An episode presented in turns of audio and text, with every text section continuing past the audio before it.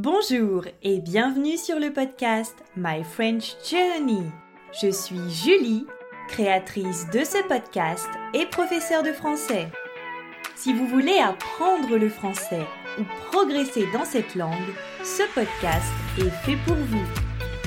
C'est l'été, c'est les vacances, mais le podcast continue. Bonjour à toutes et à tous.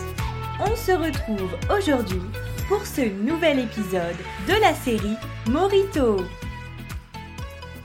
Alors pour vous, c'est le mercredi 31 août et c'est le dernier épisode de la série Morito. Je suis un peu nostalgique. J'enregistre cet épisode en avance parce que quand vous écouterez cet épisode, je serai normalement dans le sud de la France pour une semaine de vacances.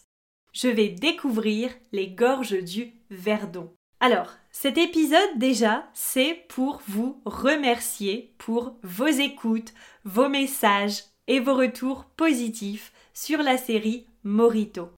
J'espère que vous avez appris de nouvelles choses en français, que cette série vous a motivé à continuer à apprendre le français et surtout que vous avez pris du plaisir à apprendre ces nouvelles choses.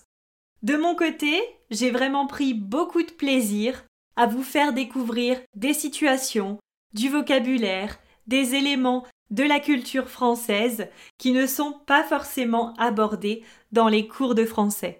Ça m'a aussi appris à être régulière dans le podcast et plus organisée. J'ai quand même réussi mon défi, un épisode par jour, pendant tout le mois d'août.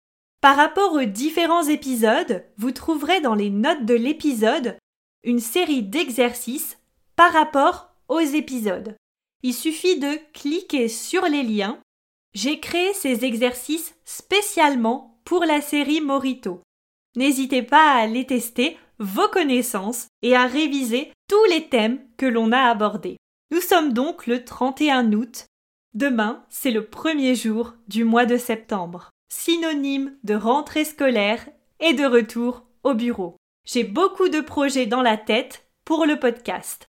De toute façon, on se retrouve comme d'habitude chaque jeudi pour un nouvel épisode du podcast My French Journey. Si vous êtes étudiant, je vous souhaite une bonne rentrée.